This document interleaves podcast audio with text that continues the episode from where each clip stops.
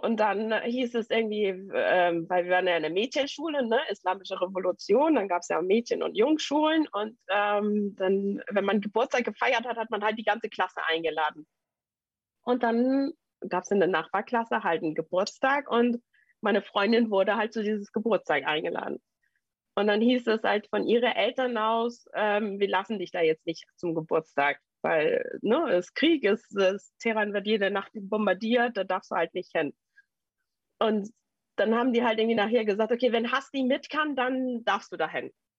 So, und dann haben aber meine Eltern gesagt, auf gar keinen Fall, wir lassen dich jetzt heute Abend nicht irgendwo hin, weil das ist uns zu unsicher. Also sind wir beide nicht auf dieses Geburtstag gewesen.